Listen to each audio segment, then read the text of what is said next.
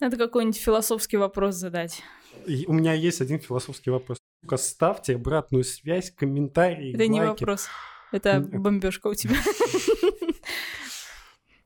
А сейчас пишется? Да. Кайф. Так вставьте вот этот кусок.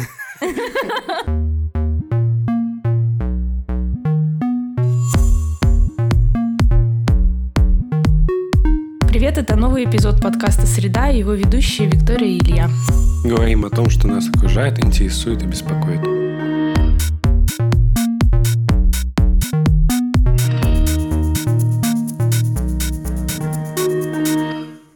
Антон, как дела?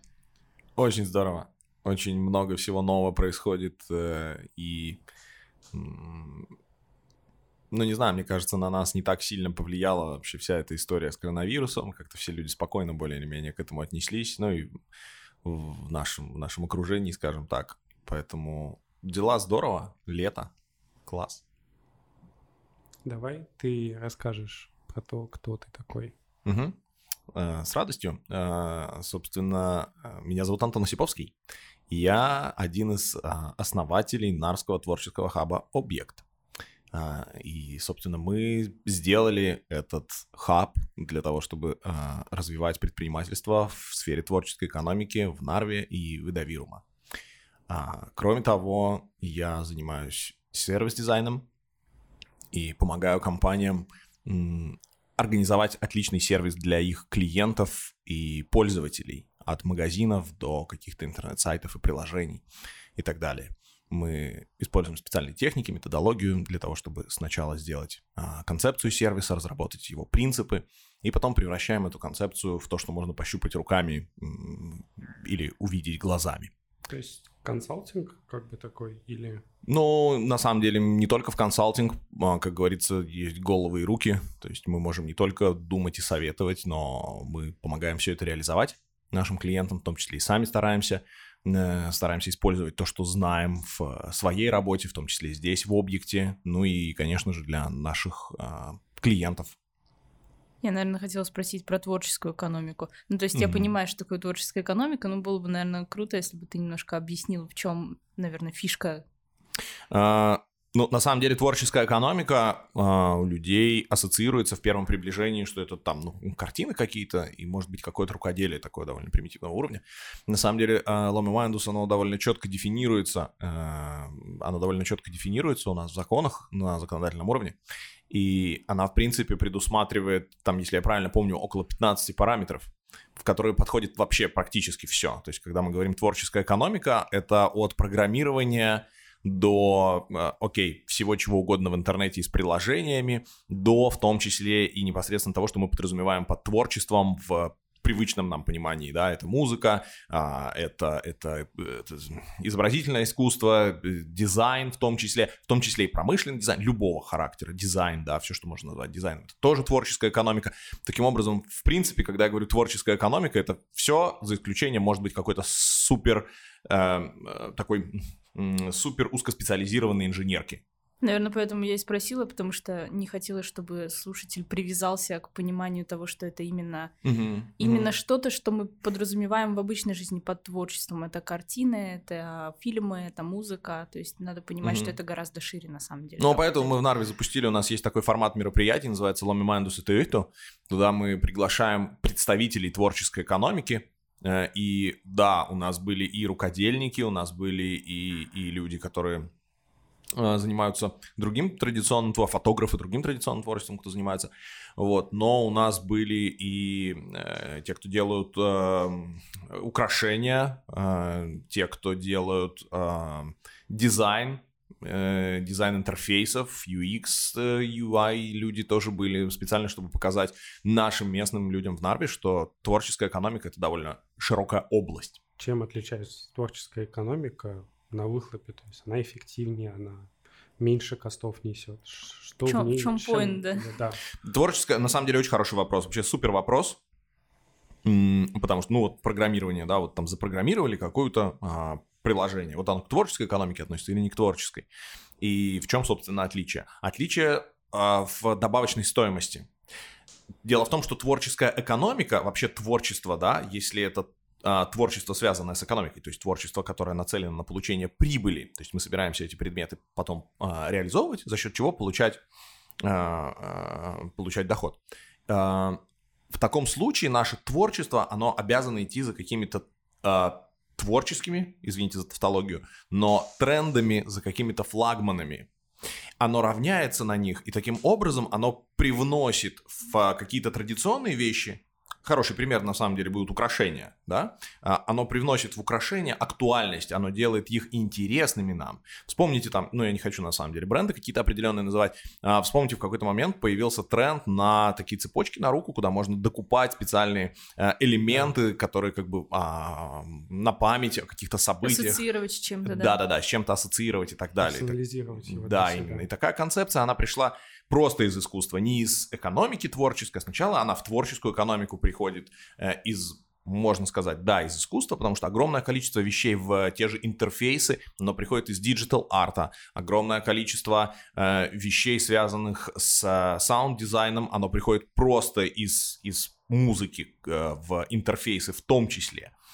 Вы очень часто не задумываетесь о этих звуках, сопровождающих движение в интерфейсе, которые вы можете видеть, но это тоже отдельная область, деятельности, и люди а, работают над этим, тратят большие усилия. Вот.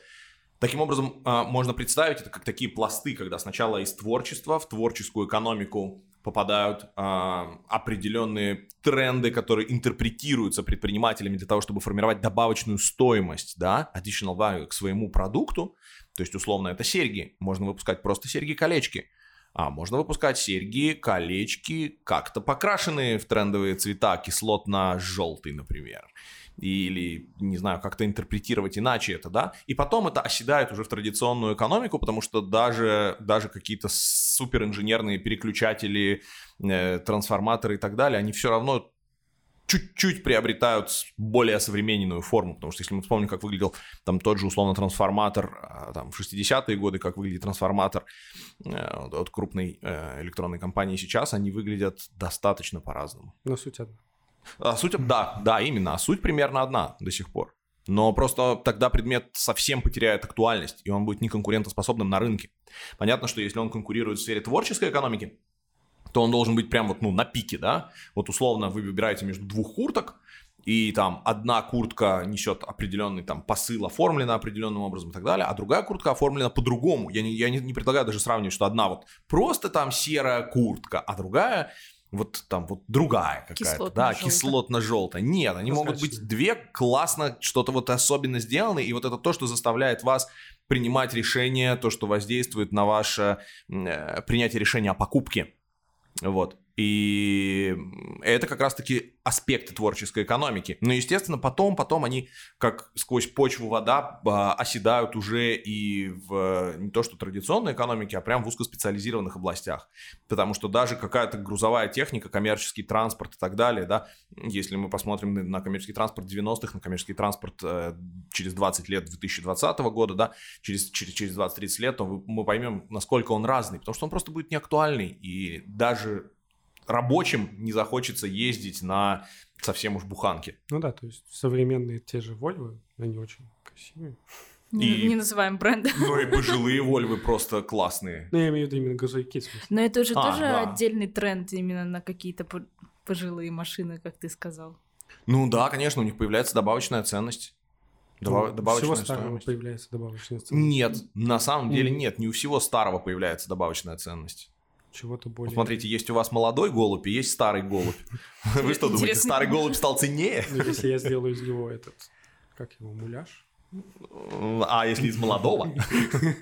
Э, нет, на самом деле там тоже есть определенные критерии, но это уже на самом деле больше в сфере искусства. То есть, окей, да, мне очень нравится твоя твоя вот эта аналогия, которая заставляет нас задуматься о том, что действительно аспекты творческой экономики точнее даже творчество, они не только опускаются вниз, грубо говоря, проходя через творческую экономику и попадая в традиционную экономику, но также что-то, да, действительно поднимается и наверх, потому что, ну да, появляется мода на какие-то янгтаймеры, на автомобили, появляется мода на э, старые какие-то э, предметы электроники, то, что для нас становится стимпанком, и мы это используем только исключительно, скорее, в качестве уже искусства, в качестве предметов декора, например, в качестве предметов дополнения интерьера или, или какой-то там э, техники. Настенные часы. Стилизации. А? Настенные, Настенные часы? Мне кажется, они постепенно переходят. Но это один пример, когда старые вещи становятся трендовыми, другой пример, когда у нас есть какая-то необходимость, у нас появляется изобретение, Мгм. которое мы стилизуем не только для того, чтобы это было полезно, но еще и красиво. То есть. Ну, другой пример того, как из обычной экономики. Но вот на самом деле, а стилизация, вот стилизация под старину, да, например, очень много сейчас э, современной японской техники выходит, действительно просто она современная, из современных материалов, там какие-то используются карбонаты и так далее, но она действительно стилизуется просто под, э, под старину. Это уже скорее действительно творческая экономика, то есть есть тренд, в, и в искусстве есть тренд сейчас постмодерн. Постмодерн это что такое? Это переосмысление, правильно? Переосмысление модерна, извините, тоже за тавтологию, за перевод слова. Но э, это тренд. И, э, собственно, возврат такой, как же это называется, ретрофутуризм. Есть такое, Да. такое словосочетание, как ретрофутуризм, да, то есть как раньше, как в 70-е, 80-е, в 60-е люди представляли будущее, и теперь давайте в 2020 году посмотрим, а как там 40, 50, 60 лет назад люди представляли будущее. То есть это такой, как бы, получается, метамодерновый ретрофутуризм. Извините за вот такие вот слова. Кому-то матернулся. Ну, такие дела. Почему вы делаете объект в Нарве? Почему не в Таллине, где, мне кажется, сейчас большинству людей кажется это логично делать? На самом деле в Таллине есть похожие, есть похожие заведения. Вы избегаете конкуренции. Например, нет, ни в коем случае. Наоборот, мы стараемся вообще поддерживать всех, кого можно, и, и общаться, поддерживать коммуникацию со всеми, с кем возможно. В Таллине есть таллинский творческий инкубатор, на самом деле. Великолепное заведение, там тоже есть менторы, там тоже есть э, своя- св- свой накопленный уровень компетенции. И в том числе очень многие ребята от нас сюда, когда они отправляются в Таллин, а это так или иначе происходит, вот, они пользуются услугами Таллинского творческого инкубатора. Просто очевидно, что в нашем регионе на это есть э, запрос. Может показаться, что это не очевидно, но это очевидно. Как это можно увидеть? Да, да, Да. да. На, на что я должна Да. обратить внимание, чтобы сейчас понять, о чем ты говоришь? Да, да, да, Вроде да. я нигде не видел там граффити, где написано «Нам нужен объект». Да, да, да, да. Вот аб- абсолютно правильно говоришь опять, да, что запрос, он не всегда... Люди же не знают, как его сформировать. То есть, когда ты хочешь купить, э, не знаю, что-то к обеду, то ты говоришь, нужно купить что-то к обеду. Ты не говоришь, нужно купить макароны, которые мы потом отварим и добавим туда сосисочки. Ты же так не говоришь. Ты говоришь, ну вот надо пойти и накупить каких-то продуктов на обед. А, к сожалению, совершенно очевидно, я думаю, не только тем, кто жи- живет в регионе в уезде, да, э, что э, в Нарве, скажем так, с приходом малого предпринимательства не пришла компетенция к развитию малого предпринимательства, да, и люди, которые, скажем так, покинули в какой-то момент крупные производства, швейные цеха и так далее, они оказались ну, как они сами говорят, выброшенными за борт, и вот их столкнули с этой лодки, и вот как бы плывите, да, при том, что а, на самом деле граффити со словами «нам нужен объект», оно написано. Вот э, в соседнем кабинете у нас сейчас занимается 15 ребят от 8 до 12 лет родители которых абсолютно четко понимают, для чего, не то чтобы нужен, они, я уверен, что эти родители даже не задумываются, а куда там вот это объект, а это творческая экономика там, а как это, что такое творческая экономика, вот может быть мы поделимся в наших социальных сетях вот этим подкастом, они так как бы проникнутся именно творческой экономикой, чем-то еще, но они понимают, что их детям нужно э, Чем-то дать заняться. инструмент, нет, даже не просто чем-то заниматься в это время, да, а их детям нужно дать инструмент, который в будущем будет для них ценен, да, в данном случае это программирование, да, они учатся программированию, они учатся там немножко с играми связано, еще там одно, другое, третье, вот, но таким образом у ребят к 12 годам у них уже есть какой-то инструмент, которым они могут а, извините за стартаперский язык, тестировать свои прототипы, что-то пытаться сделать на коленке. Не обязательно стартап, да, может быть просто какие-то примитивные вещи. Например, мы месяц назад делали воркшоп по Arduino, и он назывался «Примитивная механизация».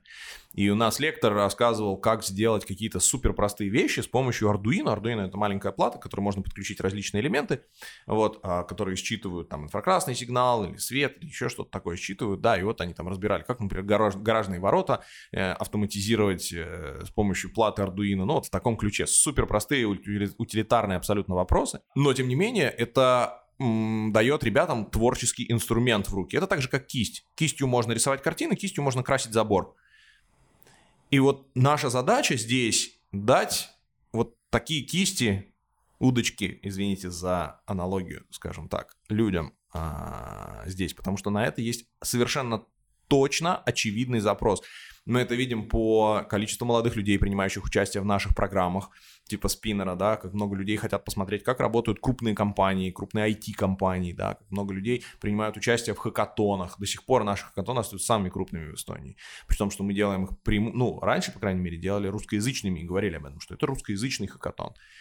И количество людей, которые принимало участие у нас, оно огромное. Сейчас две программы, которые идут, uh, Hack the Crisis, Youth Effect, uh, тоже для молодых, ну и да, наверное, действительно, это тоже стоит отметить, что мы в определенной мере концентрируемся на молодых людях. Нет ли задачи, наоборот, концентрироваться на тех людях, которые оказались как раз-таки выброшены?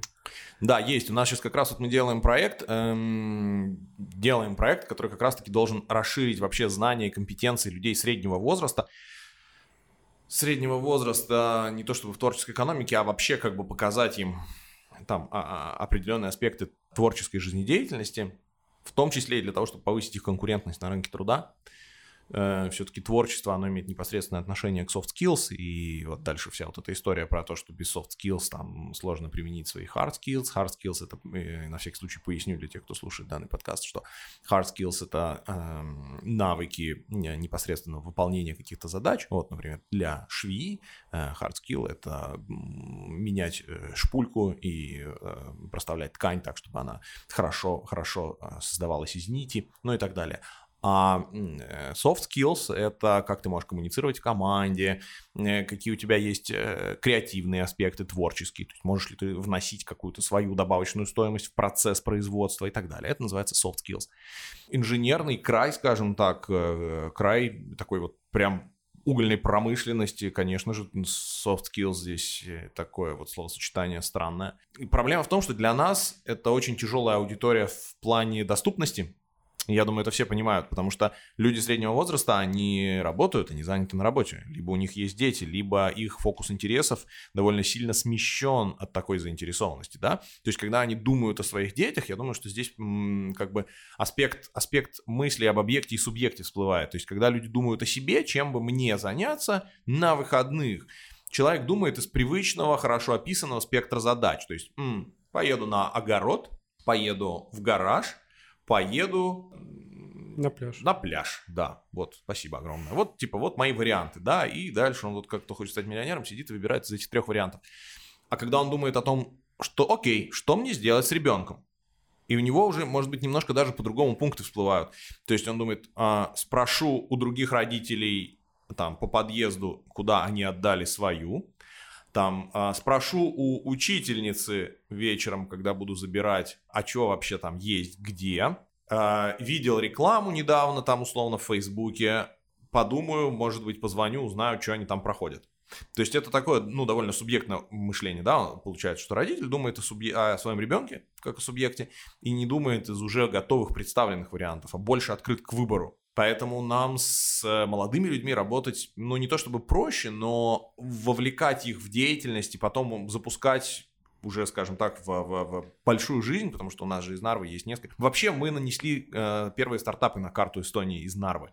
Да, до этого у стартап Эстонии есть такая карта, где написано количество стартапов из каждого города, вот. И два года назад Нарва была единственным, не Нарва, а Айдавирума был единственным регионом, где вообще не было никаких стартапов, ничего.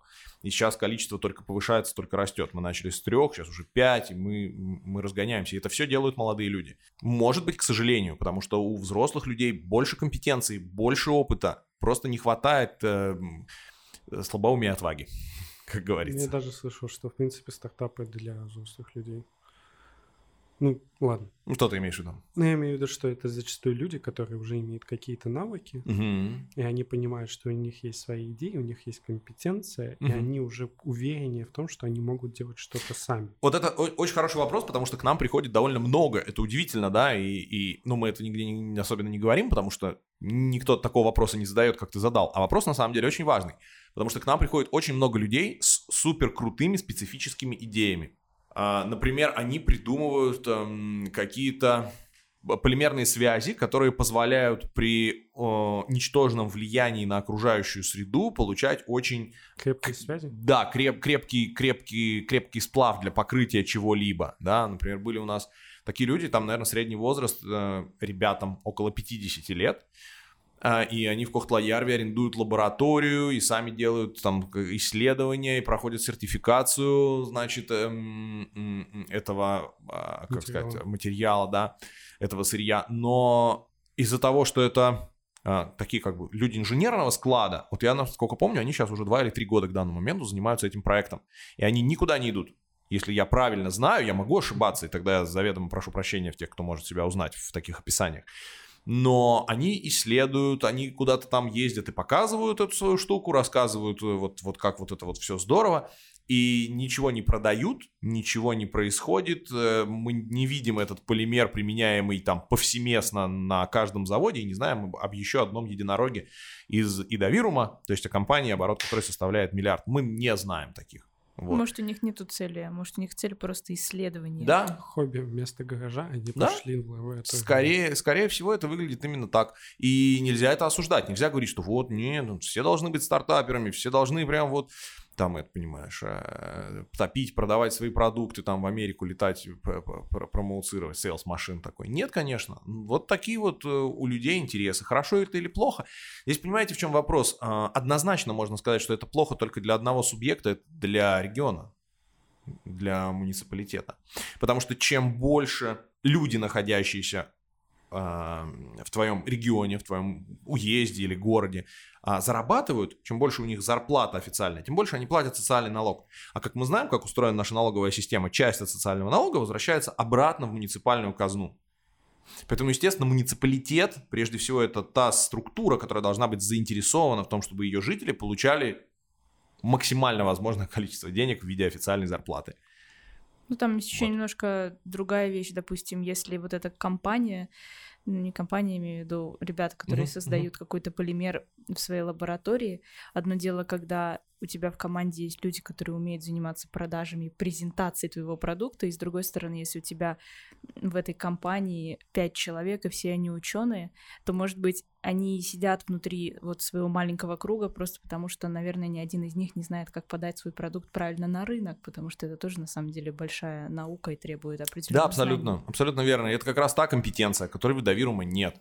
Здесь нету какого-то института ну, не в плане института как учебного заведения, а института как а, структуры, Э, центрообразующей структуры для э, там сейлзов или не сейлзов, а маркетинга хотя бы, или хотя бы, ну вот как какой-то примитивной компании, которая бы, может быть, формировала у людей опыт в этом, да, что не обязательно там с дипломами и так далее, но хотя бы, что вот ты приходишь в крупную компанию, как это происходит во всем мире, там год, два, три ты отработал на какой-то позиции, ты уже понял хотя бы, как работает вот рынок, и если ты либо уходишь в стартап, либо ты начинаешь делать свое дело, то у тебя есть уже накопленный в этом опыт, который позволяет тебе, ну и связи, да, окей, да, честно сказать, и связи, может быть, которые ты позаимствовал со старого рабочего места, которые помогают тебе уже вот двигаться вперед, да. А, ну, конечно, когда ты работал всю жизнь инженером, и теперь вот вдруг тебе нужно еще и на эстонском или на английском языке, на неродном для себя. Показать на рынок свой продукт. Да, да конечно, то это такая территория неизведанного, на которую не очень хочется заходить. Какие ты можешь назвать топ,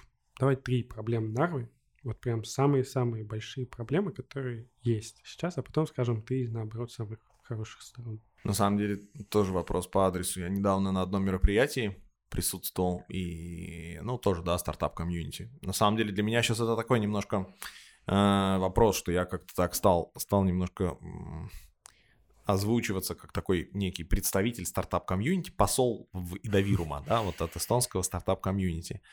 А, ну, на самом деле, все-таки моя основная деятельность это дизайн, сервис-дизайн и, и, и любовь э, клиентов, моих клиентов к моим клиентам.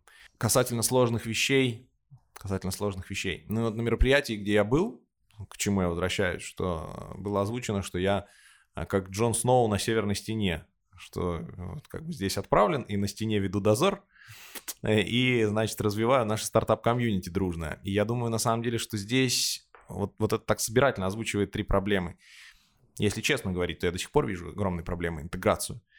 Но я вижу интеграцию не в плане языка, не в плане там каких-то еще таких вопросов, связанных с, с политикой и вот этими вопросами, там то, что ассимиляция, не ассимиляция, а в плане просто насколько людям из Эстонии, не из Нарвы, а людям из других частей Эстонии легко или тяжело взаимодействовать с предприятиями, компаниями и просто людьми, находящимися в Нарве и Идавирума.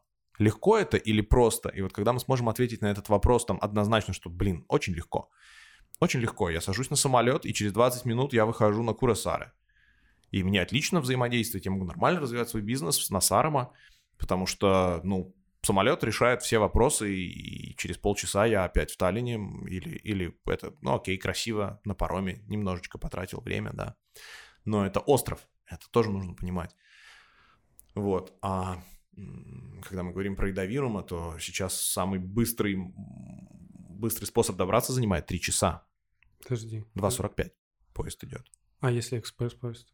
Ну вот он сколько, 2.45 и идет. Не, у нас, у нас, он идет 2.45, а экспресс идет, по-моему, на полчаса быстрее, да. чем обычный поезд. 2.15 ты хочешь сказать? Что за 2.15? Окей, окей.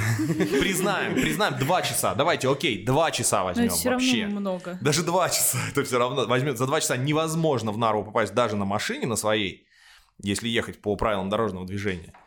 Невозможно за 2 часа оказаться в Нарве, но э, это все равно ну, крайне много для такого достаточно небольшого расстояния. Вот. И, эм, безусловно, и дорожная инфраструктура, и железнодорожная инфраструктура и так далее, вот это превалирующие вещи, которые как раз-таки, я считаю, ставят проблему в интеграции. Потому что когда я понимаю, что мне нужно на рабочий день отправиться в Таллин, я потрачу 3 часа на дорогу обратно, 2 даже часа я потрачу на дорогу обратно, то это 4 часа. Получается, я должен либо рано очень встать, и, к слову сказать, экспресс выезжает в 11 часов дня из Нарвы. Да, идет 2 часа 20 минут. Я идет заг... 2 часа 20 минут, я потому загуглила. что я на этом езжу, я знаю, что нету транспорта, который идет быстрее, чем 2, хотя бы 15. Ну вот, то есть вот представьте, да, экспресс, и все говорят, ну у вас же есть экспресс, который идет 2.15, но этот экспресс выезжает в 11 часов дня. Ну, Куда я что... приеду в 2 часа дня и что я сделаю? полдня уже потому прошло, что он да? в Таллин, ой, в, в Нарву едет сначала из Сталина, как раз вот эти 2 часа. А, ну круто. Ну все, так, тогда вопрос снят. Действительно, отличная транспортная инфраструктура. У нас один поезд, который ездит вот как это, как детский, детская игрушка, вперед-назад. Ну, ну все. Тогда, да, действительно, вот что-то я не подумал. Очень хорошо все устроено, организовано на 5 баллов. На самом деле сейчас немножко мой, мой аргумент скатывается в такое какое-то судачество, но тем не менее это настолько колоссальная проблема, а, для Нарвы, я считаю, именно транспорт. И это то, почему он до сих пор так, так отстраненно остается таким отстраненным остается регион, да, например, у нас же здесь есть э, колоссальная, а, колоссальная производственная инфраструктура. Например, предприятия из нашего региона, например, бетонной промышленности, да, они же очень часто топ-1 а, предприятия в Эстонии по объемам производства и так далее, и так далее. Как часто сотрудники этих предприятий принимают участие в непрофильных ивентах, я имею в виду, кроме продаж, ну, например, в конференциях, как часто они состоят в каких-то архитектурных союзах, профильных союзах, да, там, ну, условно, окей, союз бетона, раз я затронул эту тему, никогда они не состоят. Потому что даже просто поехать на это собрание, ну, естественно, стоит вопрос, а зачем? Я только хотела сказать, потому что, допустим, если я с родителями говорю на эту тему, что существуют mm-hmm. разные профильные мероприятия, допустим, с мамой рассуждаю, это самый частый аргумент, который она мне говорит, типа, а зачем я туда поеду, я потрачу целый день. Абсолютно. Да и тут даже первичный не вопрос денег. Очень часто тебе там компания, организация, как-то ты чеки, там что-то еще. Это окей, понятно, все сделаем. Но да, я потрачу 3 часа на дорогу туда, 3 часа на дорогу обратно, это 6 часов. Либо это 6 часов выкинутых из моей жизни, либо это 6 часов, э, которые работодатель оплатил, как будто я работал. Ну и так или иначе получается вообще нечестно. Поэтому, например, есть такой автобус в понедельник, который ходит в 5 часов утра, и я довольно долго ездил этим автобусом.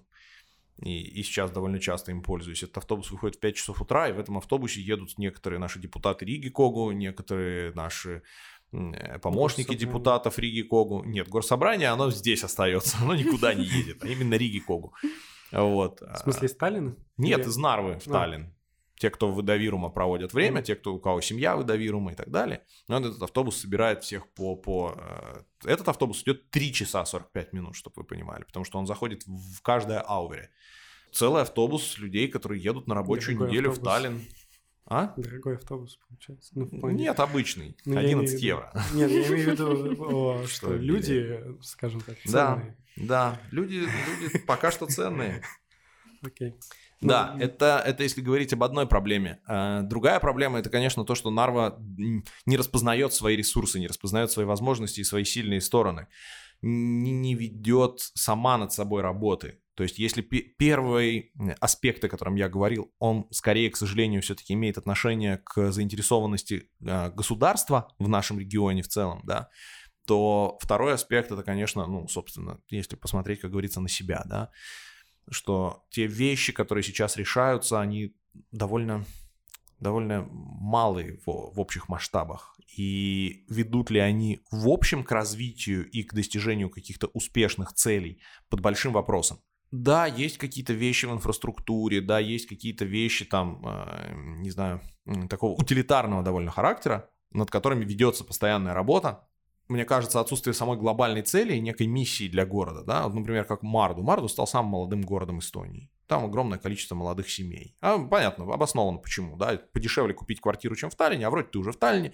Но это не важно, такое обоснование не важно. Да? Вот есть как бы некая цель, да, вот заботиться там о молодежи, да, или там э, стать столицей туризма, да, вот такая амбициозная цель, да, и вот Пиарну говорит, и они добиваются своего аэропорта как только могут, из последних сил они борются за свой аэропорт, потому что они понимают, что если не будет аэропорта в Пиарну, что-то там у них ну, да. сбор какой-то туристический, чтобы поддерживать этот аэропорт, еще что-то придумывают, но для них это вот, ну вот супер такой приоритет. Даже не аэропорт, я имею в виду, а вот быть столицей туризма, чтобы когда вот люди говорят другим людям, туризм, ну, все. Престиж, да, какой-то. Да, у тебя нету других альтернатив. Это он туризм пиарно, все понятно. А у Идовирума, и в том числе у Нарвы, вот с самоопределением в современном мире огромная проблема. Потому что, ну, вот что нужно сказать? Вот, кстати, давайте я вам задам встречный вопрос. Как вы считаете, что нужно сказать, чтобы ответом на это безальтернативно являлась Нарва? Я не знаю, если честно, потому что, допустим, когда я говорю, что я родилась и выросла в Нарве, и мои друзья в большинстве своем это люди, которые родились и выросли в Таллине, uh-huh. и я встречаю очень много стереотипного какого-то мнения по отношению к городу. И не то чтобы я с этим согласна или не согласна, часть из этого правда, но как бы в общем, меня очень огорчает, что это в большинстве своем какие-то негативные, такие очень грустные uh-huh. замечания. Русскоязычные стартапы. Uh-huh. Ну, в принципе, логично. Потому что в Таллине их нет. Э, ну, все-таки это касается объектов в большей степени. И мне кажется, что для города, я же сейчас стараюсь говорить именно с точки зрения как бы горожанина, да, не вот не я, а там сооснователь в объекте, да, а я горожанин или там представитель, может быть, города в какой-то мере. Вот, и, ну, это же плохо, когда тебе скажут, что Нарва — это объект или там, не знаю, а, а там Силомя это Силпорт, и все, представляешь? Вот ты представляешь, насколько это ужасно звучит? Это же звучит просто супер ужасно, что в городе нет ничего, есть там условно какая-то организация, там Бетонит Техас какой-нибудь Нарва, и все. Я Нарва хотела сказать, а что произойдет с Нарва, когда объект закроется? Ну, то есть, типа, да, нет объекта, да, да, да. И, и что произойдет потом? Да, Мы именно. вернемся обратно в историю, где я сталкиваюсь со стереотипным грустным мнением о родном городе. Да, да, да, да. Вот это ты очень верно сейчас сказала. И я считаю, что пока у Нарвы нет вот такой стратегии, нет миссии, нету цели, к которой идет город, да, Э, ну, это огромная проблема. А, и эта проблема корень всех остальных проблем, потому что эта проблема не, со, не позволяет создавать позицию в переговорах с государством, доказывая там условно, почему нам нужна инфраструктура. Вот сейчас я говорил, окей, там вот инфраструктуру мне хочется, вот я езжу 11 евро, там билет, что-то там еще, вот голосим, да, сидим. И, ну, а и вот зададут, а Нарве вообще вот это надо? Для чего? Сидите У вас... там. А? Сидите там сидите там. Ну и, прав... ну и честный же ответ, правильный, да, как бы. А что, вы можете ответить на вопрос, для чего вам это? Чтобы Антон удобно ездил побыстрее? Обойдемся. Еще потери будут? Нет? Ну тогда и ладно. Ну и вообще в целом, если у тебя есть какая-то проблема, которую ты хочешь решить, это заставляет тебя вообще шевелиться в этой жизни, что-то предлагать, делать. Абсолютно, абсолютно верно. А так, если у тебя нету какой-то проблемы, что, ребята, давайте вместе будем решать вот это, ну, ты просто идешь утром на работу, вечером в магазин, потом домой отдыхать и так по кругу. Ну, кстати, у Таллина тоже нет цели, мне кажется. Ну, Таллин столица это как бы немножко ну, типа, другое. Ну, все равно, это, мне кажется, заметно. Сейчас я начал чуть-чуть погружаться в критику Таллина. Такие, ну, у меня в голове есть проблемы, я понимаю, что, ну, вообще нет никакой цели. Ну, то есть туризм ну, никак не поддерживается особенно. Ну, то есть там это чисто все держится на или гос, или частных инвестициях. Тот же аэропорт, тот же порт, тот же м- этот трамвай, это или европейские, или частные инвестиции. Город ничего не делает.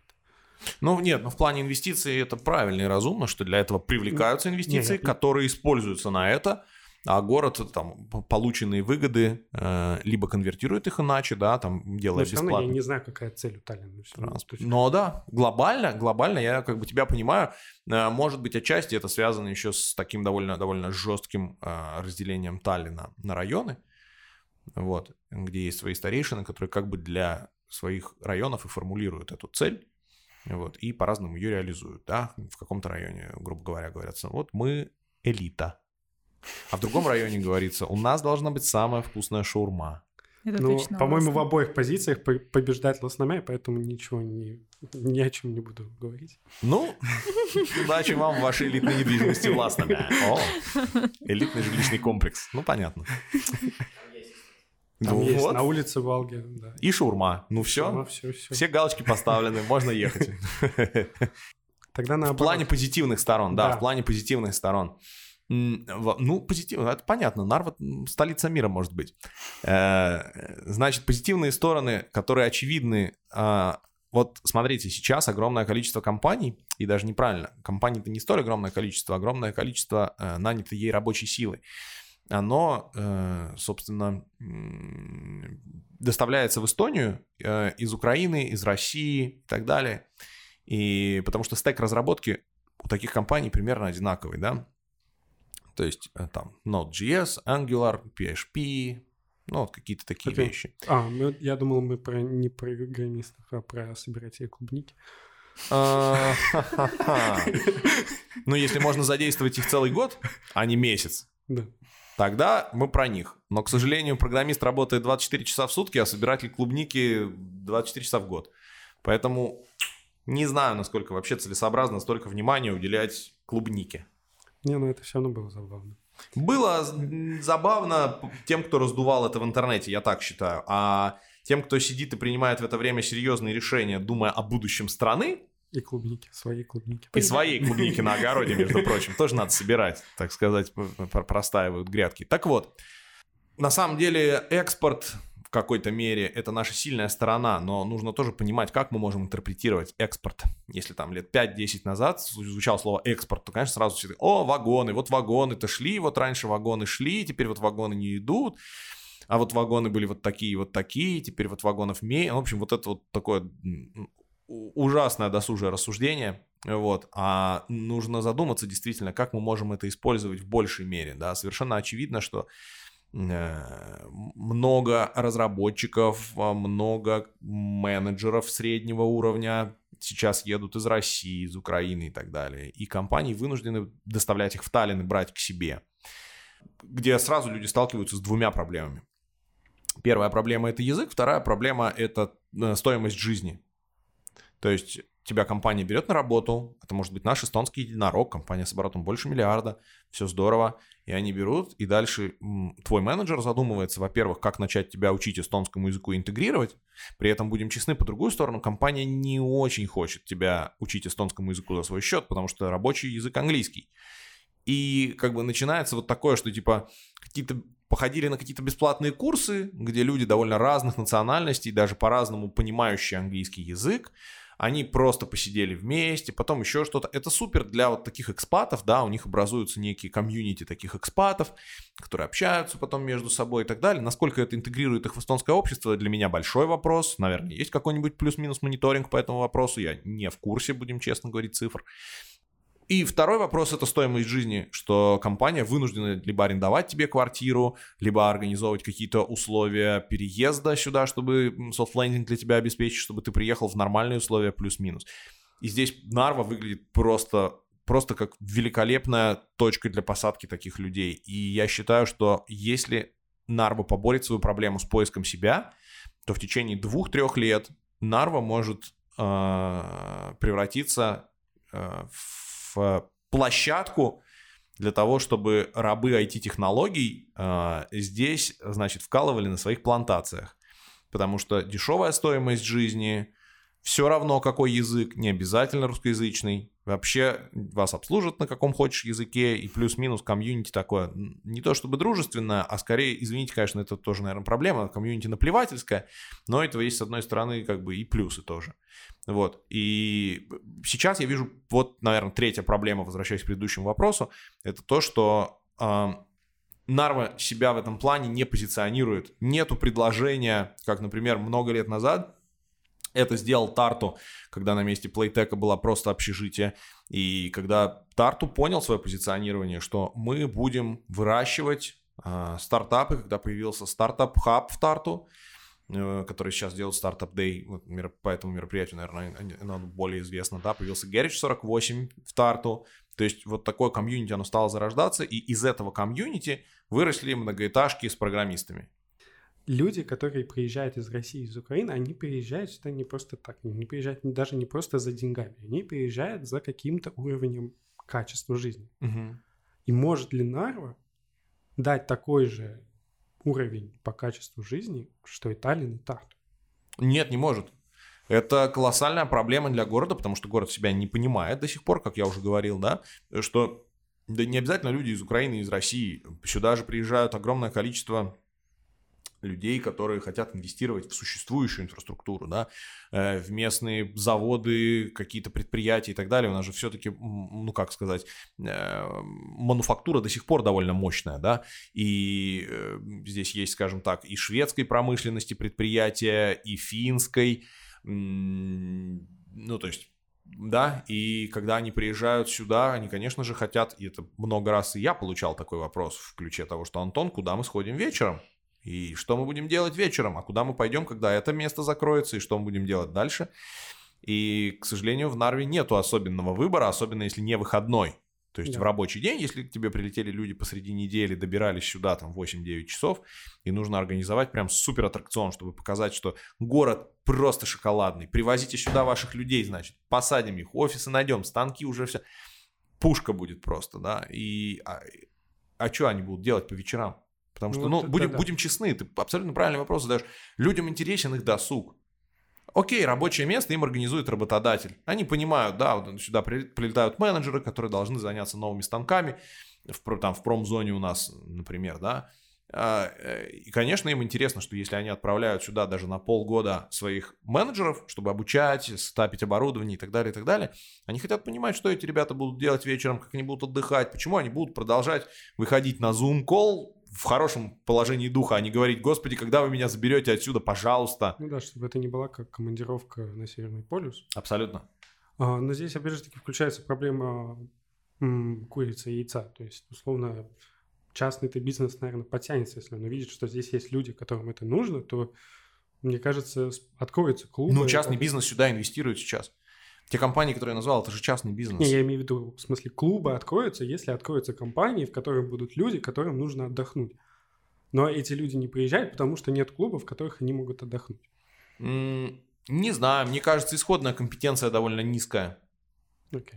То есть у местных людей, да, я, например, такой запрос тоже, вот он, он в данный момент не знаю как, но года два назад на определенном таком пике для Нарвы, э, перед э, Нарва 2020, Э, культурной столицей, вот 2024, перед, перед подачей культурной столицы, вот эти вот вещи, да, они как бы так нагнетались, нагнетались, нагнетались, это был определенного рода пик, да, и, ну, на том пике, да, можно было, наверное, увидеть такой запрос тоже. Okay. Но нету исходной компетенции, нет предпринимателей, нету промоутеров, нету в таком ключе людей, и, и, и нет людей, которые готовы рискнуть и попробовать в это. Мне Я кажется, так думаю. Мне кажется, эта история Нарва 2020, это тоже была такая разовая, по-моему, акция. То есть... 2024. Да, 2024. Да, 2024, точно. Это была тоже, по-моему, разовая акция, когда ради вот этой движухи здесь собрался креативный народ, и они что-то начали делать, но как, как только титул ушел в Тарту, как будто вся вот эта лесенка, которая там выстраивалась, она так раз и раз. Я, к сожалению, я, я не принимал участия, я, мне очень сложно комментировать этот вопрос. И не принимал я участие только по одной причине, что 90% команды, которая занималась титулом культурной столицы народа 2024, а, была из Сталина. Я считаю, что на этом кандидирование на титул культурной столицы закончилось для Нарвы. Если в городе нет людей, которые могут организовать э, процесс кандидирования, значит, не надо этим заниматься. Это была моя простая логика, почему я не принял участие в данном процессе. Ну, это опять упирается в ту же самую историю, что горожане просто не понимают, зачем они это должны делать. Абсолютно. Если в Тарту есть очень четкое понимание, для чего они это делают, мне кажется, здесь просто людям непонятно, что это, почему, почему они должны кого-то собирать, и зачем Думаю, им да. вообще нужен этот титул, для чего, куда они его поставят, не знаю, повесят. Думаю, да. Отдельно отрадно всегда понимать, что несмотря на то, что в целом Давирма очень сильно зависит от промышленности. Есть города, которые я очень советую посетить слушателям подкаста э, «Среда», если они хотят посетить старые заброшенные э, примеры э, таких э, промышленных городов. Это Вивиконна, это Сиргала. Можно такой тур организовать небольшой по заброшенным городам и до Вирума. Вот.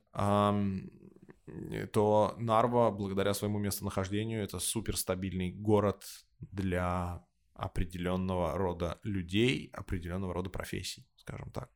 То есть э, скажем так, урбанистический норматив города, он, мне кажется, до сих пор еще слишком превышен. То есть людей здесь до сих пор больше, чем должно быть, если не появляется какой-то каких-то дополнительных пунктов назначения у города. Вот. Но, тем не менее, э, как бы приграничная инфраструктура и ее обслуживание, оно всегда будет требовать определенных ресурсов и стимулировать приток определенных людей, скажем так. Вот. Это может быть в определенной мере сильная сторона. Другой вопрос, насколько сейчас город в плане э, городской власти и муниципалитета оторван от, э, скажем так, э, всех, всех, всей, всей деятельности, связанной с границей. И другой вопрос, да, насколько вообще город может быть в нее интегрирован, учитывая, что это зона ответственности государства все-таки. Поэтому, ну, это, это такой уже дискутируемый вопрос.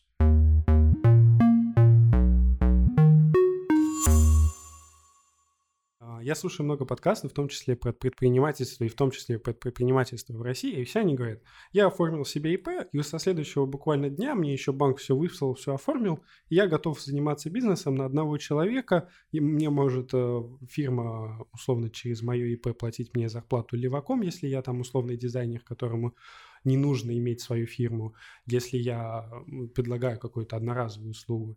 Или, короче, очень большой спектр услуг происходит, в том числе до того доходит, что магазины целые держатся на одном ИП, и им очень все хорошо, им приятно. В Эстонии есть якобы альтернатива в виде фие, но кому не подойдет, все скажут, ну, я слышал, что фие не надо открывать, бесполезная фигня. Должно ли у нас появиться такое, и что это нам даст или не даст, или почему этого нет? Э, у нас просто много форматов такого. Есть такое слово «витамины». Слышали? Да, слышали. Ну вот, это, в принципе, такой формат.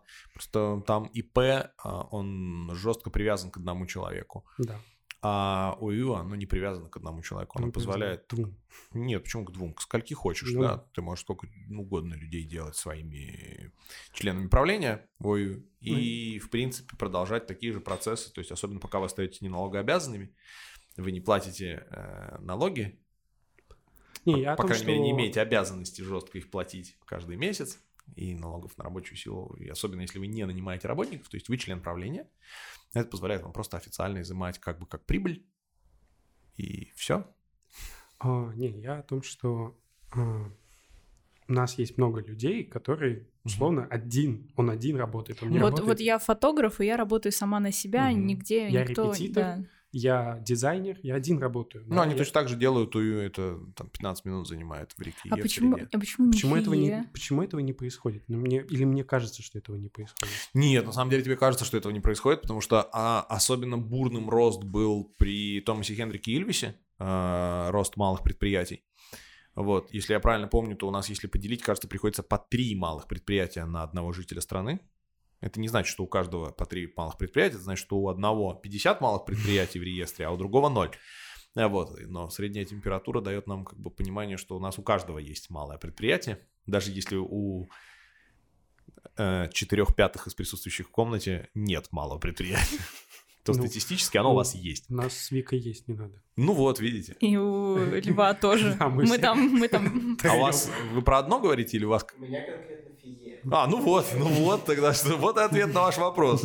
У нас в комнате 4 человека, у нас три предприятия, ну вот у меня несколько. Вот получается у нас больше даже, чем одно на одного человека. Так что статистически все вообще красиво выглядит. Красивая комната, можно проводить э, статистику. Да, и под, подпишемся от разных предприятий, так это и происходит потом. Ну вот. И... Окей, okay, то есть глупый вопрос, на самом деле все легко и просто. Да, абсолютно, на самом деле все легко и просто, и, и, и довольно удобно и легко потом в плане налоговой отчетности в России. Сейчас чуть-чуть оптимизировали, у нас это всегда было плюс-минус достаточно удобно, потому что налоговая тебе сразу показывает, что куда надо задекларировать, просто немножко цифры вводишь, которых не хватало, и все. Поэтому Эстония. Тут вопрос, наверное, скорее, а, ну действительно, да, почему же люди этого не делают? Я вот сам огромное количество услуг, которые я закупал, и ты сталкиваешься с тем, что люди не могут тебе выставить счет. В какой-то мере это даже в их дискурсе, ну типа супер нормально. Вот условно, э, диджей, которого ты договариваешься, ты заказываешь его на какое-то мероприятие, и... Нет, но у вас-то есть... Но у вас-то есть от чего счет поставить. У вас есть от чего выставить счет на бумажке. Я найду от чего выставить Да, вот именно. А есть диджеи, которых ты заказываешь на очень крупное мероприятие, все круто, они приезжают, играют, и потом, ну, типа, такие, как бы, так, деньги давай, да. А я такой, типа, а у нас все от фондов, мы, у нас все круто, у меня каждый этот отчет в ЯС заходишь, смотришь таблички, там все расписано, так что жду ваш счет. И оказывается такая довольно неприятная ситуация, да, потому что, ну, действительно, люди даже не видели необходимости, не задумываются, и они даже не про конкретный пример, а вообще огромное количество действительно малых предпринимателей, которые оказывают услуги, которые позволяют им кушать каждый день, но действительно они не задумываются о регистрации малых предприятий. И это огромная проблема, потому что это тоже очень сильно их ограничивает от участия в каких-то крупных вещах с другим уровнем дохода. Мне кажется, это потому, что никто не учил людей. Ну, я, наверное, личный пример расскажу. Ну, допустим, когда я со своей мамой разговариваю на эту тему, она, например, не понимает, как это, что у меня есть свое юридическое лицо, я могу выставлять счет. То есть я как-то этому научилась по ходу жизни, по ходу дела, сталкиваясь с разными обстоятельствами. Но, допустим, там мои друзья, родители, род... друзья моих родителей, они просто, ну, их никто не научил, что так можно вообще делать. Они привыкли, что за них это всегда делает работодатель, а они просто получают сумму на свой счет и живут месяц. А у меня наоборот, я иду к своей маме и спрашиваю, потому что она бухгалтер, только Но у нее это... я могу спросить. Ну, ты исключение из правил, не, я тем, у кого мама бухгалтер. Потому что в школе или где-то об этом да, не говорят. Я как да. раз таки, что это... Абсолютно. Это, это огромная проблема уроков предпринимательства, на которых проходят э, скорее вещи, как сделать какой-то продукт, который потом школьная фирма, так они называются, школьная фирма, будет продавать в торговом центре но не рассказывают о том, как э, поделить доли собственников, как зарегистрировать эту школьную фирму правильно, как потом изымать прибыль из этой школьной фирмы, как делить эту прибыль, как выставлять счета, потому что, ну, а, по сути, вы ходили на урок предпринимательства в школе, вам там сказали, что нужно плести из бисера браслеты, а потом вы будете продавать их в торговом центре. Нет, такого не было. То есть вам, да? Ну, а что у вас было на уроках предпринимательства? У нас не было уроков предпринимательства. А, ну вот, это да. Еще а, можно в гимназии, да, еще лучше. Это новый уровень. Но можно в гимназии выбрать этот предмет по выбору. У меня школа все эти дополнительные курсы отправила на математику, меня не спрашивали, поэтому я, я могу очень много посчитать, но, но считать Можете ничего. озвучить тогда школу, в которой вы учились, Нет, если вам буду, интересно. Ну тогда и все. Не, я просто я, допустим, научилась понимать, как работают эти системы, я имею в виду, откр- как открыть фирму, как собрать людей, там, куда чего подать. Просто один раз столкнувшись, ну, примерно mm-hmm. с такой же ситуацией, когда я говорю, что, а где моя, там, условно, выручка, мне говорят, слушай, счет, я такая, а, счет, а я не знаю, а, ну, ладно, пойду гуглить, пойду mm-hmm. узнавать, то есть как-то... Но, типа... но у вас еще нормальный уровень эстонского. Ну, да. И я думаю, что для русскоязычных людей, да, все-таки э, среда-то э, предпринимательская, электронная среда предпринимательства у нас на эстонском, эстонском или на английском языке, языке. И на русском ее нет. я думаю, что для жителей Давирума это сразу как бы отсекает ее наличие в целом. Вот. Эм, да, возвращаясь к урокам предпринимательства и школьным фирмам, да, в Нарве-то на самом деле это супер развитая штука. У нас очень много школьных фирм во всех школах есть, и потом они представляют свои продукты на ярмарках, они представляют их в, в том числе в торговых центрах на ярмарках и так далее. Я просто только сейчас задумался о том, что э, сначала тебя учат сделать продукт понятный учителю, но, честно, нафиг никому не нужный, тебя не поучили на урок предпринимательства там поисследовать рынок, что-то вот такое вот прощупать, да? Как эти три вопроса? Для кого, зачем? Да, вот ну это? вообще нет, никаких вопросов там нет. Ты делаешь браслеты из бисера, потом а, вас приглашают туда, где вас как бы уже ждут, то есть вам не нужно пробивать для себя какую-то ярмарку, в каком-то магазине, ну, договор... sale ить, sale ить, вам не надо sale ить ваш продукт, вам говорят, ярмарка будет 15 мая, и вы на нее приходите, а дальше продаете за наличку в обход кассы. И cross-sale ы делают, и ups, ups, upsale. Да. бог с ним, с cross-sale ом и upsale ом. Я только сейчас подумал, что вас на уроке экономики научили продавать браслеты из бисера за наличку ну, да. без кассы и прибыли. Тебе сразу говорят, как надо делать бизнес. Ну, походу. И, конечно, и, конечно, потом ты выходишь, конечно, ты думаешь, зачем мне это ую? Я так вам привезу на огороде, оставлю у вас там, а вы мне просто положите деньги под шифер, под и все. Да? Ну, вполне нормальная бизнес-схема. Ну, так и живем.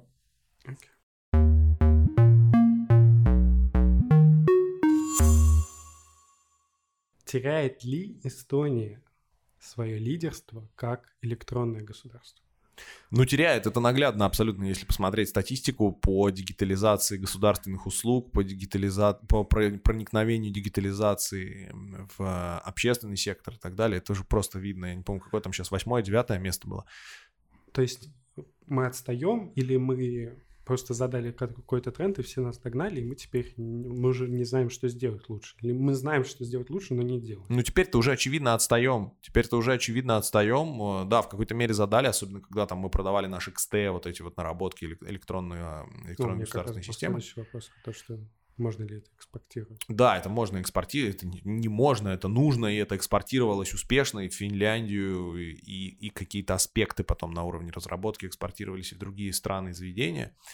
Вот, э, так что, безусловно, это нужно, это еще один метод и государственного дохода, ну и государственного позиционирования, потому что когда у вас есть что-то, чем вы можете поделиться с другими государствами в открытом формате, это, конечно, ну, позитивно сказывается на имидже страны, тут понятно, очевидно совершенно. Вот. Но ну да, утрачиваем. Окей, мне... Не знаю даже, насколько это хорошо или плохо, если честно, потому что есть же другие аспекты жизнедеятельности. Вот мы сидим такие, о, у нас творческий хаб, там вот там ребята программирование учат, все стартапы, там трали-вали, все дела. Но это вот как бы так, такая немножко сфера, которая меня окружает, да. А может быть вот этот подкаст сейчас кто-то там, не знаю, вышел из предбанника и слушает на телефоне, и ему как бы вот он бы лучше бы за инвестиции не знаю, в тяжелую какую-то промышленность или еще какие-то вещи. Медицину какую-нибудь, да, абсолютно, абсолютно, да, то есть, может быть, поэтому мне не очень нравится сама концепция того, что вот мы там, это мой конек, да, окей, это мой конек, честно. Я на этом коньке катаюсь часто, но если как бы отстраниться и смотреть со стороны, то нужно же смотреть не то, что мы стали девятые по пенетрации электронных услуг, а нужно смотреть на то, блин, зато мы, может, в образовании стали повыше. Ну, и... в образовании мы сильные. Да, ну, ну вот, типа... но это требует ресурсов. Может быть, это так работает. Ну да. Ну, а, не знаю, плохо. А, а чего не хватает? Чего, по каким пунктам? Потому что я просто у меня иногда возникает логичный вопрос, что нужно сделать еще электронным, чтобы подняться-то на первую строчку. Что нужно? Да, мне кажется, что просто в какой-то момент у Нет, нас, я... на, нас, нас так много насадили вот этих новостей про электронное государство, что мы теперь не можем смотреть на другие вещи, кроме как на электронное государство. Ты думаешь, поэтому эта тема как бы в фокусе дискуссии общественной? Я думаю, да. Может быть, вполне вероятно. Но вот у тебя, кстати, вот, вот это супер классный вопрос про то, типа, а чего еще-то не хватает, что нужно делать, чтобы чтобы быть первыми? Вот это, это очень классный вопрос. Ответ на него такой, что неизвестно, чего не хватает. Именно поэтому мы и не первые. Потому что е- даже если... Есть хороший вопрос. Есть хороший вопрос. Каким по счету будет человек, который обогнал четвертого? Четвертого. Абсолютно правильный ответ.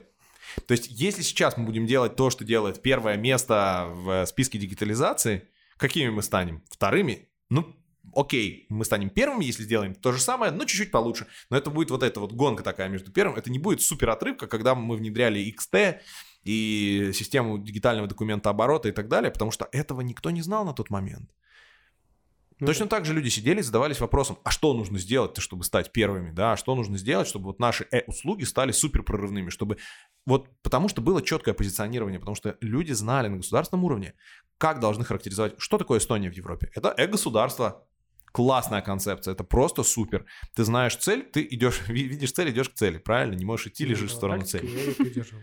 Да, была тактика, и они ее придерживались. А сейчас как бы и общая тактика, она вот я не знаю, как нужно говорить. Вот Эстония это какая страна в Евросоюзе или в мире? Это страна и, гос... и резидентство. Хм.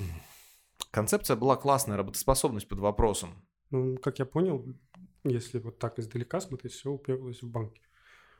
Или нет? А, наверное, ну просто, а что еще-то важнее в этом? Это, мне кажется, э, оборот денег это самый главный аспект вообще в э-резидентстве. Ну, я имею в виду, что все уперлось в то, что банки... Ну, да, и все уперлось в эту самую главную проблему. И никто, и, и государство из-за того, что у нас государство достаточно по своей как бы сути экономической маленькое и не имеет сильного давления на банки, как я понимаю, не может заставить их э, не совсем так. Государство имеет достаточное давление на банки, скорее это и является причиной. Э, потому что есть и финансовый надзор, и специализированные комиссии, которые как раз-таки следят за отмыванием денег и так далее, и так далее. Вот. А резидентство, ну, мы привыкли слышать фразу про резидентство немножко в призме, э, опять же, России, да, что вот компании из России, что они получат, если будет резидентство, что они будут как будто продукт сделан в Европе, вот такая добавочная да. ценность для них сформируется. Окей, так у нас же есть еще там 280 стран, или 190 официальных, 190. из которых мы можем взять резидентов. Они чего, вот из Тринидада резидент, он получит значок сделано в Европе, и для него это суперценно? Ну, Может и да, не знаю, но не знаю очень сильно. Вот. А для чего он получит? Для того, чтобы здесь запустить свою финансовую инфраструктуру, развернуть. У него условно какой-нибудь там супер Е-магазин, который что-нибудь там запчастями торгует по всему миру, да. И что ему надо? Ему нужно здесь открыть корреспондентские счета, чтобы деньги получать от европейских жителей с нормальной комиссией, чтобы ему не переводили там сначала в один авалирующий банк, потом что-то еще вот это вот. А он сразу здесь развернет инфраструктуру, будет деньги получать. Ну, а, по-моему, еще все очень сильно, вот я знаю, для многих фирм упирается в судебную инфраструктуру, юридическую инфраструктуру, потому что я знаю, что многие фирмы регистрируются в Англии или в Америке просто потому, что там э, действуют те законы, которые им удобны, и с которыми... Да, но это не юридическая, это скорее налоговая инфраструктура. Не, именно по, по законам, что им там легче судиться, защищать свои права и так далее. Mm. Ну, вполне вероятно, но на самом деле в Америке тоже можно прямо даже конкретизировать, это штат Делавер, а в э, Великобритании это Ирландия. Да. Ну вот. И она, оба этих, скажем так, пункта назначения крайне удобны в плане налогообложения и офшорных зон того, что называется, да. Поэтому, ну да, и когда, ну да, здесь подходит формулировка «удобно защищать свои интересы». На самом деле, э, словосочетание «офшорные зоны» вы, наверное, очень давно не слышали, а слушатели этого подкаста вполне вероятно вообще никогда не слышали такого Почему? словосочетания. Мы же все смотрим Навального. А, ну вот, да, наверное, это последний, это последний человек на Земле, который использует словосочетание офшоры. По-моему, последний раз, когда я использовала словосочетание, я в дебаты что-то играла на эти темы. Ну лет, да. Лет пять назад был супер тренд на эту тематику. Да. И вот что-то одно оттуда... дело, одно дело это в видосиках Навального услышать это слово, другое дело, когда ты вот, ну, сам типа его сказал, и вот офшоры. Ну. Бум-бум-бум-бум, офшоры. Мои денежки. Вот, а сейчас это звучит как как раз-таки защита интересов предприятия или это звучит как сохранение активов в безопасности. В общем, есть миллион других словосочетаний, которыми заменили слово офшоры, которое как бы стало мавитоном употреблять в определенных кругах, да? Поэтому сейчас, когда звучат удобства для легальной защиты своих активов, это словосочетание означает «я распределяю деньги, чтобы у меня их никто не отобрал, поэтому кладу их в надежные банки открываю, которые находятся в офшорных юрисдикциях. Надежных государствах. Условно, тот же самый яркий пример. Офшорные юрисдикции. Не обязательно государство. На самом деле бывает так, что там 2-3 государства, они объединены одной э, юрисдикцией регуляторной. Да. Тот же PlayRix, который из Нижнего Новгорода, ребята, которые стали миллиардерами, которые сделали мобильные игры, и они зарегистрированы в Ирландии просто потому, что они говорят, ну, люди не понесут свои деньги в России. Но, но здесь с Россией вообще там немножко еще глубже проблемы, потому что ты не можешь принимать нормально платежи, условно, не в плане даже того, что люди понесут, не понесут. Ну, как понесут, не понесут. Вот у тебя в мобильном приложении гейт вмонтирован какой-то, не, да? Я, я по инвестициям. э, про инвестиции это вообще отдельно. И не понесут не потому, что э, вы в России, а потому что полит... вот это то, почему и в Видовирума не приходят какие-то супер крупные инвесторы из других стран, из Сингапура, например, да, кто инвестирует в Эстонию довольно большие суммы в проекты инвестируют, да, почему они не инвестируют в проекты, которые находятся в нашем регионе. У всех вопросы сразу Понимаешь, это, это большие, большой бизнес. Uh-huh. Здесь вопросы политики на первом месте, да. Нужно быть уверенными в сохранности своих активов, извините за то, что повторяю словосочетание второй а раз. Может, например, когда в Наре активы стали не в сохранности? Что с ними произошло? Ну, то есть, почему они об этом беспокоятся? Mm. Что ты имеешь в виду? Ну, ты говоришь о том, что они смотрят на то, что да. будут их активы да, в сохранности в Наре. А почему они не будут? А, да, объясню, что это значит. Это не значит, что у тебя отожмут бизнес, как Хорошо. вот мы, может быть, привыкли слышать, да? А, и, может быть, не совсем в Нарве, а скорее в Эстонии стали не совсем в безопасности активы. Они вообще не в безопасности. А что значит не в безопасности? Это значит, что когда я получаю прибыль, я хочу изымать ее с максимально малым процентом. Я хочу оптимизировать свой доход, иными словами. Оптимизация дохода – это минимизация расходов. Поэтому я перерегистрирую компанию в Латвию. Там лучше налоговые условия. Хм. То есть, чтобы сохранять свои активы в безопасности, это не значит, что у меня полиция их отберет. Не всегда значит. Okay. Но на примере России, да, ну вот сейчас последний закон, например, который а, обязует обоснование доходов ввести, да, и что вполне вероятно необоснованные доходы будут изъяты. Да. Ну, а как, вот, вот у тебя, вернемся к примеру, с мобильным приложением. Вот сто процентов получится все обосновать в том соответствии, которое понравится налоговым органам. Не знаю, очень сильное сомнение. Ну, а теперь поставьте себя на место инвесторов, которые в такое мобильное приложение должны инвестировать даже какие-то, ну, супер-микроинвестиции, там 200, 300, 500 тысяч долларов. А, и ты должен сначала обосновать в компании, откуда пришли эти деньги, и как ты обоснуешь эти деньги? Вот у тебя, по сути, ты инвестиции сразу пишешь в доход, да, вот это инвестиции от, там, трех-четырех фондов. А ты точно не отмываешь деньги? Это точно не финансирование террористической организации на территории России? Ну, в общем, такая, такие вопросы некомфортные абсолютно. Никто же не хочет, чтобы рядом с его брендом такие вопросы были. Окей, okay, то есть получается, что в Эстонии сейчас нету с одной стороны, мы сделали резидентство, но оно опирается в банке, и с другой стороны, резидентство уже вообще не нужно, потому что если Латвия сделает то же самое, то она обгонит нас а, просто за счет налога. Но э, так Латвия уже обогнала. Это просто ужасно, но российские стартапы, на что и был расчет и резидентство, на что был наш расчет в объекте, да, когда мы придумывали, о, блин, классно, у нас тут в Нарве будет софт-лендинг, будут приезжать компании из России, и для них тут и дешевый лайфкост, и плюс-минус а, а, та же языковая среда, то есть им удобно будет сюда приезжать, да, может быть, окей, не оставаться здесь, но как перевалочный пункт, и потом там уже как-то по Европе распространяться или оставлять здесь свой маленький sales офис там на 5, 7, 10 человек. И сейчас все крупные инвесторы из России, они же все купили квартиры в Риге и развивают свои стартапы в Риге. Это стало чуть ли не неким уровнем гигиены для э, российской стартап-сцены, что надо выезжать в Ригу. А почему? Потому что... Потому налоги. что налоги. Поменьше а налогов. На сколько процентов? Условно? Я сейчас, я сейчас боюсь по актуальным цифрам вас обмануть. И кому интересно, погуглят. Да, я знаю, что там еще немножко от сфер зависит, от того, изымаете ли вы прибыль или инвестируете прибыль, реинвестируете прибыль и так далее. Вот. И отсюда уже начинает вырисовываться разница. Okay. Вот. Сколько? Но и мне кажется, что здесь играет, играет роль два момента. Не только налоги, но и то, что дешевле там купить недвижимость в какой-то мере, да, проще, проще организовать э, работу компании небольшой. Вот. Не, я вижу, сколько времени. Я спрашиваю, сколько времени мы записываемся. Нормально. Хорошо. Хватает ли Эстонии бизнесменов? Хм, хороший вопрос. Хороший вопрос. В Эстонии на самом деле особенно выбора нету.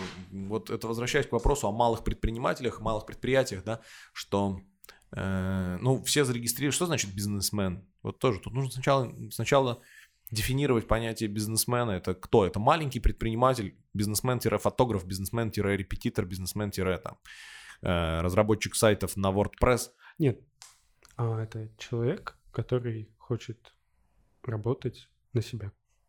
Так, ну Антон... вот, значит, это и попадает, да. Ну, значит, ну, смысле, хватает. Это у них выбора нет. Бизнесмены есть же разные. Есть бизнесмены, которые строят вокруг себя команду и управляют как менеджеры mm-hmm. такие, а есть бизнесмены... Развивают свой бизнес, да. Да, а есть просто вот я там занимаюсь фотографией, я, по сути, тоже бизнесмен. Конечно. А, Ставлю счета. Да. Я, да. я согласен. Я имею в виду, что для меня между ними разницы нет. Но в плане, в любом случае, это люди, которые хотят работать на себя которые хотят открыть. А знаешь, в чем разница? Разница в том, что в одной ситуации это люди, которые хотят работать на себя, а в другой ситуации это люди, которые хотят, чтобы на них работали другие люди.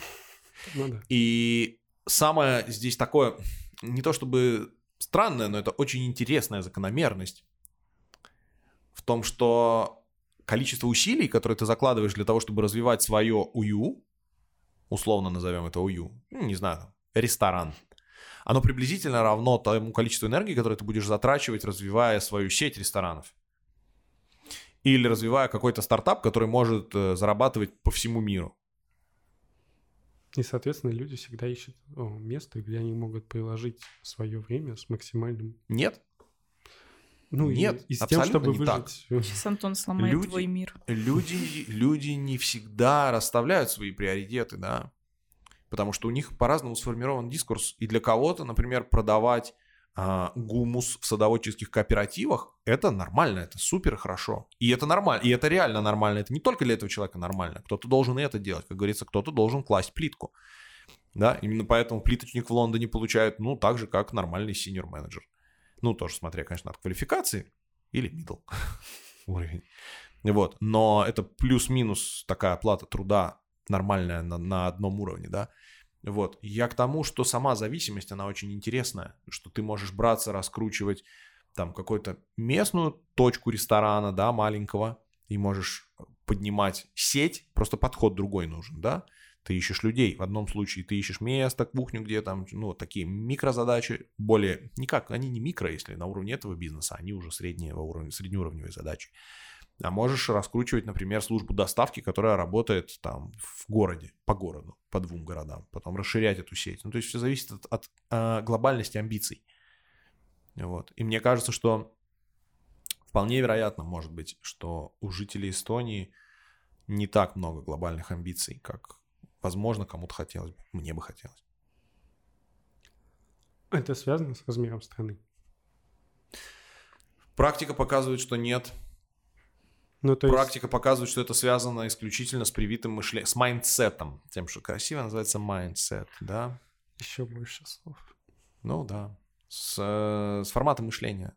Э, окей, okay, откуда этот формат мышления? Ну, это, это дискурс, это то, что у тебя формирует все, семья, образование и так далее. Окей, okay, государство может повлиять на этот дискурс? Конечно, конечно. Через может. какие методы? Да, через все сферы жизнедеятельности. Государство же воздействует на все, государство даже на религию воздействует. Вот, на, ну, в стране на... у нас мало воздействует. Э, ну, это выбор, это осознанный выбор государства. Да. Это осознанный выбор государства не воздействовать на какие-то сферы, да, там э, говорят свободная экономика, не свободная экономика. Э, несколько лет назад, когда шел разговор о том, чтобы сделать свободную экономическую зону или э, типа мобильную свободную экономическую зону, как в Беларуси, например, то есть там, например, только для IT-стартапов сделано, да, не, не зона в плане ограничения географического, да, у нас шел разговор в какой-то мере о том, чтобы и Давиру сделать свободной экономической зоной, вот, а в Беларуси, например, сделано именно по IT-сфере. То есть неважно, где вы находитесь, там в Гомеле или в Минске, да, если вы в IT, то э, там определенные налоговые послабления идут. Вот. А, ну, вот государство воздействует на экономику. Ну ведь да, получается. Но вроде как бы мы скажем, свободно рынок, свободно, вопросов как бы нет. Вот. Так что, ну, точно так же и здесь какие-то конфессии признаем на государственном уровне, какие-то конфессии дефинируем как секта. Что у нас? Такого есть? Нет, я не надо меня. А что у нас тут такое? Скажите, пожалуйста. Я люблю, я люблю всех людей. На эту тему вы можете пригласить кого-нибудь эксперта. Мне как- как-то подошли две женщины в Таллине, такие, мы хотим тебе рассказать про нашего бога. Отлично. А ты такой, да, как раз я а по четвергам раз... вечером Нет. записываю подкаст. А Заходите к нам. А мне как раз было делать нечего, я решил послушать. И их была основная суть в том, что они хотели, они дел... Э, считали, что Бог — это женщина. Ну, это нормально. Да. Имеют полное право. Да. Абсолютно. Я надеюсь, вы не против. Я не против. Пусть Супер. Будет. Супер. Вот такие мы люди. Мы эти open-minded. Да. А женщина и женщина молодцы. Имеют, все имеют право на своего бога.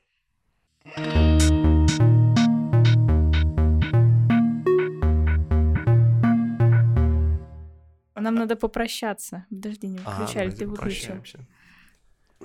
И поприветствоваться. Да, и поприветствоваться. Давайте. Всем привет. Что ты сейчас вот... Давай, все, вот так вот, с, с горячего. С горячего. С горячего, боже мой. Начнем с горячего. Прав, пожалуйста. Да, привет. Привет. У нас в гостях сегодня Антон Осиповский. Привет, Антон. Можно чуть-чуть, пожалуйста, громче говорить? Хорошо, хорошо, хорошо. Всем привет. СМР. Извини. Всем привет. Привет, привет, Антон. Или как мы... Я думал, Антон тоже скажет привет. Э, да, всем привет, друзья. Показали бы, вы просто на друг друга смотрите, как будто у вас там что-то. Покажите мне, когда надо поздороваться. Хорошо. Привет, это Илья. Да, мы Чтобы мы все одновременно не говорили, а то будет же, что мы все бла-бла-бла одновременно. Да, там Просто скажи привет и все. Привет. Привет. Привет. Сегодня у нас в гостях все. Привет, привет, привет. Антон, расскажи о себе. Следующий. Антон, расскажите о себе. О, ладно. Все, так и оставьте. Да, да, на самом деле тоже нормалек. Очень, у нас очень скучное начало. Все время привет. Да, на самом деле, кстати, да, это вот, вот важный момент. Видели, как начинается, что было дальше? Нет, я ЧБД не смотрите? Шура! С очень долгой э, рекламой. Да. Но в целом, типа, да. Короче, просто больше лайва нужно. Окей. Соглы. Да, нормально, кстати, отлично. Привет, привет, привет. Антон, расскажи о себе. Отлично. Дальше уже я впариваю. А то, да, а то ты сейчас захочешь рассказывать про меня, потом я буду повторять про себя. Не надо. Окей, а и концовка давай, что... А, Надо какой-нибудь философский вопрос задать. У меня есть один философский вопрос. Ставьте обратную связь, комментарии, Это не вопрос. Это бомбежка у тебя. А сейчас пишется? Да. Да. Кайф. Так вставьте вот этот кусок.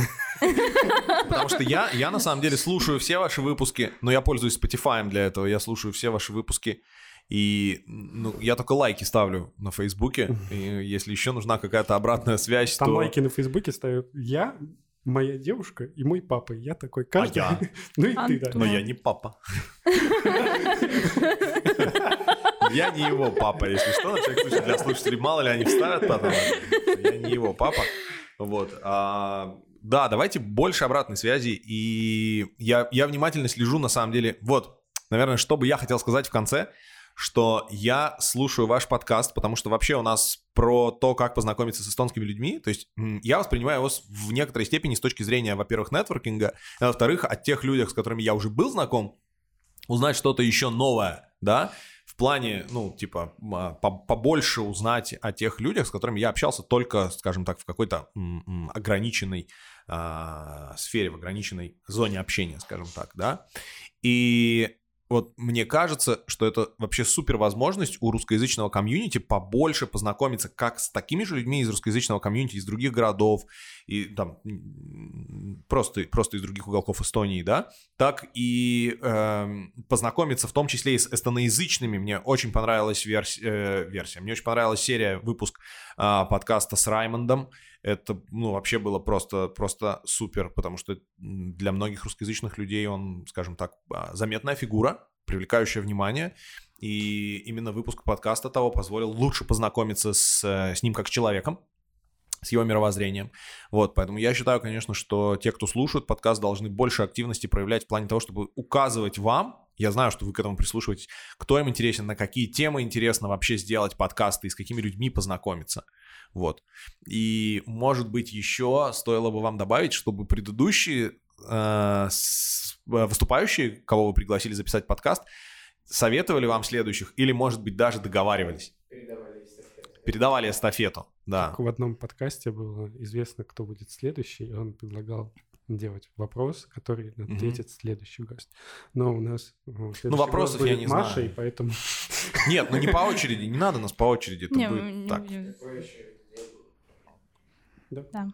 Все. Спасибо тебе. Мы, же, мы же на самом деле могли последние 10 минут говорить без наушников. Ну, это очень круто, что оно есть. Да, постой, один назад. Короче, э, у меня предложение. Давайте вы этот выпуск выпустите вот как он есть, вообще без монтажа, кроме... Но он там матерился где-то. Я, я вот окей. За себя я типа окей. Я матерился? Нет, вон этот. Ну там надо вырезать вот эти кусочки, где, э, э, где мы хлопали вот эти, где мы там отвлекались, да. А он там полтора часа почти. Ну ты вообще молодец. На самом деле правильно, можно и с хлопками оставить. Сейчас... Может чуть-чуть где-то подрезать пару. Час 15, по сути. Ну, час, час 25, но... Окей. Хорошо. Ну да. Зачем Короче, я окей, если что. Я говорил довольно продуманно, и вроде мне негде себя. Ну, а за меня стыдно. выключу. Единственное, что